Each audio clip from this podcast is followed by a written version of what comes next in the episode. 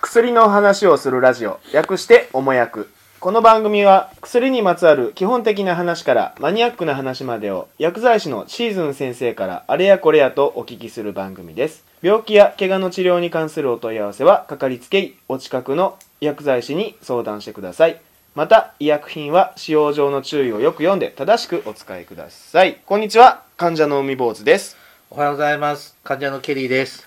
こんばんは薬剤師のシーズンでございますはいでは始まりました第15回ですお願いし混み合ます。っておんの願いねします15ですね確定申告の季節ですよ。そうですね税務署に行かないもうちょっさそうとだねうんうんそうですもう2月の初めですから去年ね、2017年にいろんな病院に行った領収書全部残してあって、ちょっと整理してるんですけど、今時期ね薬局にもやっぱ来るそおー領収書。領収書なくしたんですけど基本再発行しませんからなんであれしてくれないのだって領収書2枚あったらダメでしょああ、なるほど。えでも、これこう再販みたいなの印鑑ボンって押したりとかはできないんですかそれやっちゃうと、うんまた何かあった時に責任取らされるからうん基本どこの医療機関もやらないと書いてあるね、病院にね。そういうことなんですね病院に書いてあるうんあれはやっちゃダメだよでさ、悪いこと使えちゃうからね結局ねでさ、こう見てるとさ、お薬代がかかってんのよ。うんほうほう高いねうんシーズン薬局薬高いあなたの薬は高いんだよおなんかこうお友達割引とかないんですかあねー学割とかこれねまた難しいところうでん薬ってなんでそう割引とかやっちゃいけないそうそのうそうそうポイントカードのついてる薬局っていないでしょ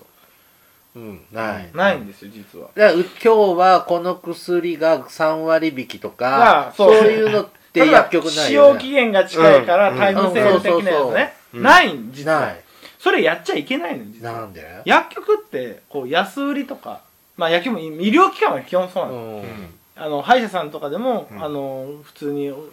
内科の医院とかでも安売りとかそういうことをしちゃ実はいけないへーそうやって患者をこう例えばはあはあはあのなんていうか不正に誘導するっていうようなことは実はしちゃいけなああなるほどいねどこに行っても大体この値段うんまあそれは病院とか薬局の機能によって、まあ、100円200円の多そ少の誤差はあるけども、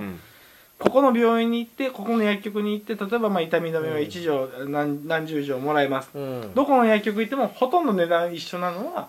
そういうふうそうにいうそまあ法的なルールがあ法るよね的なルールがあって、うんそうそれで例えば値引き合戦とか、ううんんうん競そ争ういう原理入れるべきだそうようん競争原理を入れ込んでしまうと例えば本当にその医療が必要じゃない人も安いからって言っちゃうとかそれで医療費の増大につながっちゃうとか、ほうまあ、不当なそういう競争はやめましょうというふうにしてる、でも介護の方は競争原理が入ってバヤなことになってますようんねそうなんですねじゃまあ、ああの薬の値段っていうのは誰が決めてんですかこれはね厚生労働省が勝手に決めてる勝勝手手ににあ まあ厚生労働省がある一定の評価をして、うん例えばこの薬剤に対してはこのこれぐらいの値段をつけましょうで多少下駄を履かしたりすることもあうる、ん、だってね薬屋さんが「いやちょっとこれあげてくださいよ」っていうああそういうあのね薬屋さんがこうこうなんですよとかって言ったからって言って値段上がるわけじゃなくあてそうなんですね越後屋はダメだよとあダメなんですねうん桔梗屋さんみたいな人いないんですねそういうの昔あったのかもしれないけどうん今は多分絶対ないと思ううそういうことやったらでバレたらも大変だ厚から生労働省でこの薬はこれぐらいの値段だよねって決める何か基準そのがある基んだよね準がある例えばうん一番初めに発売した薬の値段が例えば100円だったとしましょううん例えばその系統の薬の中で一番初めに出た薬が100円だったとしましょう、うんでそのひゃ例えば1日うんうん1錠だったら100円だけど、うん1日2回飲まなきゃいけなかったら200円になるわけでうしょ、んうんうんってことは1日2回飲むのが前提の薬だったらまあということはこの病気に対するこの薬この系統の薬は1日200円、まあ、これがまあ基準になってくるのあそういう相場なんだんでそうすると例えば次まあ何年後かに1日1回でいいタイプが出たとする出たとしたらそしたら200円とはいかないけどもまあ170円170 160円くらいにい薬の値段をしてあげましょうっていうふうになってくるだんだん薬の値段っていうのはまあ例えばそのお前の前に作られた薬を基準にして基本的にうはん新しい薬は作られるじゃあ新薬そうそがうそう値段決定権持ってるようなもんなんだそううそうう、ん一番初めにやったやつがどんだけ頑張って、どんだけ開開発費かかりました、どんだけ大変でした、どんだけ人がちょっとやばいことになっちゃいましたで値段がつくの。へだーから、めちゃくちゃキリがないのは、例えば抗がん剤とかになってくると、ううん研究してる間にひ人はボンボン死んでくる。はいはい欲しいよそうねんそうだから、人は死んでくわ、症状が悪くなっていくわ、本当にこの薬効くのか、いやでも効いてますよとかって言って、まあいろいろ研究を研究するのに、すごい実は金かかる。うんだ薬価、まあ、薬の値段のことを薬価っていうんです、まあ、その薬の値段イコール、まあ、それだけ薬を作るのにかかったリスクであったりとかうんお金に対する、まあ、国の評価の値段、うんじゃあ今日本の薬でうん高い薬って前言われてたのはねちょっと古いデータだけどね一錠8万っていうのは一錠八万プレステ42台 まあ3台か今は、一日三錠飲んだら朝昼晩飲んだらもうえまらあ、いちことょっですとねこう面白い薬で、まあ、抗がん剤でほうほうバリバリ効くんやけどほう何のがんに効くんですかこれ何だったかなオールマイティいやオールマイティじゃないよえーちょっと待って1錠8万でしょ、はいうんそれいい1日1錠なのでも8万そうえーだって仮に1日あ1ごめ錠んとしても 8, 8万の方は C 型肝炎だそうだよあ肝炎の薬はい薬は8万の薬8万ちなみにねそうは C 型肝炎そうそう C 型肝炎の薬そう 8, 8万のやつは C, C 型肝炎だけどまあ今だいぶ実は安くなって今は今はあるそうそう出始めの頃出は始めの頃はすげえ高くて、うんおうもうそれこそ自動車1台買えるぐらいのえ保険制八万より上やったんですかだから数だって百万ってこと1錠一錠で売るわけじゃないからあーそれは例えば28チームだそうら28チーム出すわけだから1回170万1 0 1本それぐらいするのえっだとか保ら下手し険たら効くんですよね保険は効くだからその人たちにとっては痛くないけど痛くないけどまあいやでも痛いですよねえええ運え転え値段はする保けど運転険ね保険とか国の財政はそうもうパンパン圧迫しますわねですパンパンですよですのでちょっとこれは高すぎるだろえ C 型肝炎ってさ今治るのなるよ昔はほら俺はインターフェロンとか俺は学生時代に C 型と B 型は付き合ってく病気だっていうふうに習ってるかうんら治るっていうふうなえ A 型は治る A 型はまああうんの実は治るのああなるんですよね実は僕も A 型昔からかかったことがあってうんそう B 型と C 型に関しては本当まあ不治の病っていうわけじゃないけどまあ症状を抑えてまあギナギナとこううん生活していくにはできますよっていう病気だったうんだから今は B 新型潟もも C し型も治っちゃね薬飲んでう薬飲んでへえへえ治るって言われたら飲むよねううんんでも高いよね8万八万高いよねそれいや23粒飲んで治るんだったらああーそんなんじゃなのいやっぱり何何ヶ月間かしっかり飲んであーそんなの金持ちしか飲めないじゃうんんまあでも保険があるからあそっかある程度の金額で収3ま割る負し担じゃあマックス帰っ 8, うん、帰ってくるよね、 8万ううんんあでも償還払いあでもそうだ今ね償還払いじゃなくてまあもういいか今やもうねあの払えないですあー先に手続きしたら、うんうんその8万か9万ぐらいで終わります、ね、月額8万でもまあ高いねでまた国が負担してくれるんですよやけど国の財政はうんやけど一命にかねそうだよねねそのそ時うはでねすねうん、今元気だからそんなわーわー思うけど、うんと当事者の方はあとまああと抗がん剤なんかでもちょっと画期的な薬が、まあ、うん結構ええ値段するやつもあるしだからそれはねまあちょっとね 言っていいのかどうかわかんないんだけど、うんそのまあがんの薬は実はすごい薬価をこの間下げられて学校ほうあニュースでやってたやつかやってたでしね、ほう、うん不当にこうまあ使われるケースもあったみたいなところであちょーっとやりすぎじゃないのみたいな感じでうん急遽その薬だけガクッとうん値ニ段がュ下がーったスってでいうやってたやつでもそれを下げることで他のやつが下がったりはしないんですそかれらしいねその薬だけはもう完全に、まあ、ちょっと狙われた感じなんだけどうんまあでもその薬もねちょっと若干我々からすると 売り方がちょっとちょっとちょっとなんええなげつんないのなんなのみたいな感じのうんまあ売り方見にせしめ的なものもあるそうのやったねあえそただのその抗がん剤は何に効くのどのがんでもいいのまああの何だったかなえっ、と肺がんだったかな、うんそれがねまた他のがんにも効くとかっていうのであはあオオールマイティやったんですねそれで薬価を結どん構どん割といろんながんに効くっていうのを知っててなんちゅうか最初すごい薬価が高くしてこう実は希少ながんうんにだけ効きますよみたいなこと言ってたんだけど、でうもん実情は他のがんにも効くのやってて他のあー他のがんにも効くからってパンパンパンパン出してたらうんめちゃくちゃ金うがんかあーかるからダメだわねだってそこの作ったところはウハウハですよね、最初だけねえでちなみに厚生労働省がメス入れる前はそれはおいくらやったのいくらだったかなそれいくらだったっけなここにねちょっとペラってみてねあじゃあこれで見りゃいいんだよねいや8万とかでも高いと思うけどさうんだって1日1粒でも次30日あれやね、うん30回飲むわけだっでてすから薬局であのドラッグストアでさ風邪薬のさ瓶とか買っていったらさ一粒何十円の世界じゃん、はいなんかそんなこと考えたらさやっぱ一粒8万とかでも高いよね、ちょっと待ってよえいろんなものが買えますよえでねもそれって独禁法とかに引っかかんないのかなでも特許やでちょっと違うんじゃないですかねまあた今ねちょっと、うん今の薬価実はうちないから分かんないんだけど今の薬価でね1本7万5千円の点滴だね7万5千うんで1回の点滴ではしかも1本7万5千だけど、あうんこの1本っていうのは基本注射やからうん2本3本使うのはまあ体型とかあがんのーあ大きさによって体型とかそれも抗がん剤なの抗がん剤のうんうんこれでも安くなってこれだからね7.5えーだなだで7 10万ぐらいはしとったかもしれへんってことですもうそう三本四それは保保険使う人も保険聞くのあ当然効きますうんいや大きいやっぱせがん保険って入らないとダメだなそうですねただね使えるかがん保険もねなんかいろんな人に話聞くと、うん使えないって言われたりするんだって、うんほーそうなんですかこの治療はダメですよっていうへーその保険に入った当時の対象の治療と10はいはい年後変わってるあはいはいかのは、はいあれもねなかなか難しいんよ、うん患者さんでよくあそのがん保険に入ってるからっていう話をしててただ次の次見えた時にがん保険うん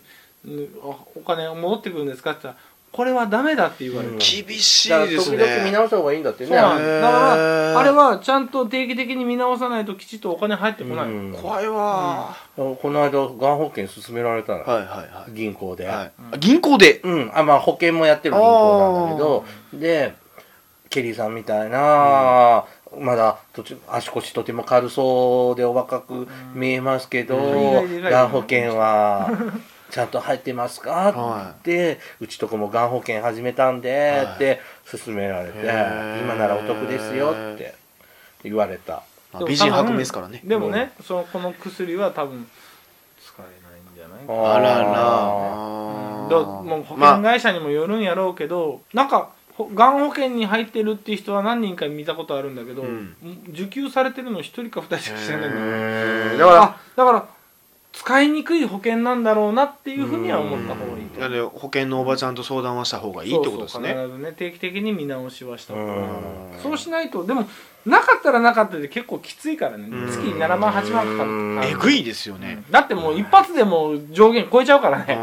う好きでしょ、うそれはね、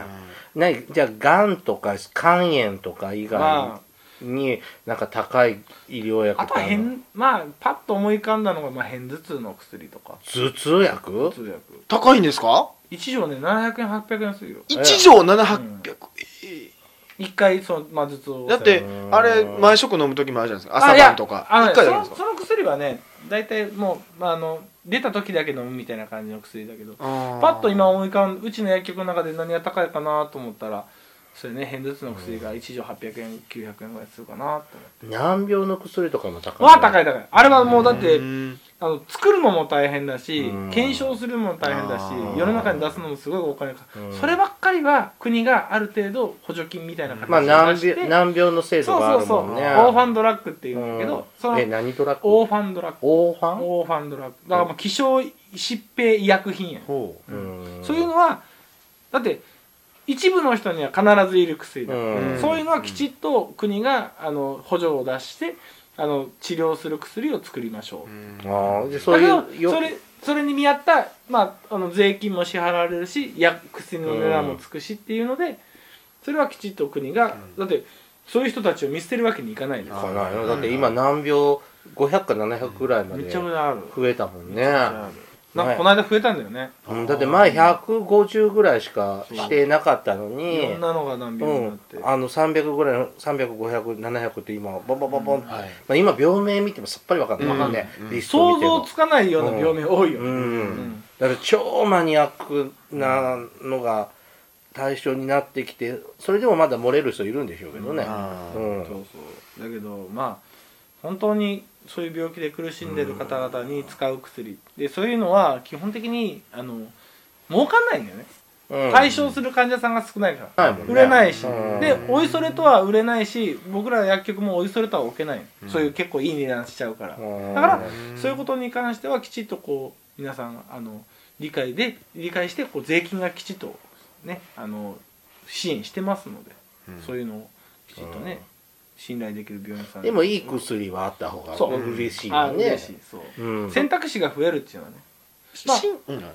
新薬が出た時例えばその結核も薬でなろうようになりましたけうどんああいう時で出たのは絶対高くなるんですか大体高いあー画期的な薬っていうのは大体高いへーだけど、まあ、それに追随するまたそれよりも例えば副作用が少ないとか、うん飲む回数が減りましたとかって言ってくると、まあ多少目減りはするけどよく似たような値段になってって、で2年に1回うん薬の値段を見直しましょうっていう、うんまあ、今年の3月にもう一回あるんだけど、うんはい薬の値段を見直して少しずつ減らして減ってくんだよ、うん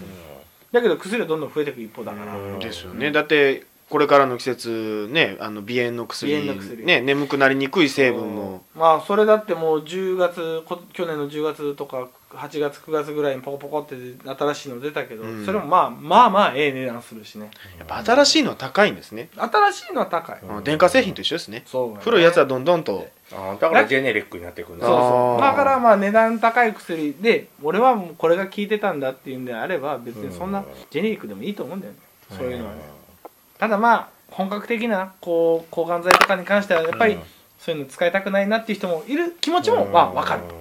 その辺はまた折り合いつけてまあね今回ちょっと値段の話値段の話なんではいままああジェネリックの話はまた別のは時いにしましょう今費用とこかれはは別として高い薬についてですねうん今日はねええ値段します皆さん本当にということでじゃあこ薬局ねこう医療薬局じゃないうんでドラッグストアにもお薬売ってるじゃないあるある風邪薬とか、あのか市販で売ってるものもうんその値段の付け方のルールは一緒なのこれはね割と適当えあれはいい多分メーカーのいいねやと思うん違うんへうだーかといってって不当に安くすることはできないと思うんだけうど、んまあ例えばまあいなんちゅうの1000円風邪薬が大体うん1000円ぐらいっていうのは大体その辺を目安に作作ってるんだとよく買うのは風邪薬とか胃薬とか、ですねまあそういうの買うけどピンからキリまでピンキリでなんか、はいピンキリって言ってもそんな差はないけども、薬の成分見てると大したことあんまり変わんないんだよね実うはんただあまあパッケージとか CM とかそうイメージみたいなうんブランドみたいなもんで売ってるところもあるしそうだから昔から飲み慣れてるこっちの方がいいわっていう人もさあ当然おると思うし、うんああれってこのこのことこんな値段したっけとかうん風邪薬っそうそうていうのはあるけど、あるそれは雑なんだねそれはちそょっのと違辺うは多分あのメーメーカーの企業努力で安くしたりとかちょっとうんちょっとあのブランドつけて高くしたりというのをしてるんだと思うでさっきの話とはまた違うルールちょっと違なんだねう話だと思うなるほど、うんはい本日の処方箋は以上ですおもやくではリスナーの皆様からお便りを募集していますアドレスはおもやく2017アットマーク Gmail.com までお送りください先生本日の処方箋のお会計はおいくらですかそら1000円でしょうお大事にどうぞ、高い高いと言えないですかね厚これ労ね省に歌ったね、はいこれ高いんですけどははいいはい1000円は高いねはいありがとうございましたありがとうございましお疲れ様でた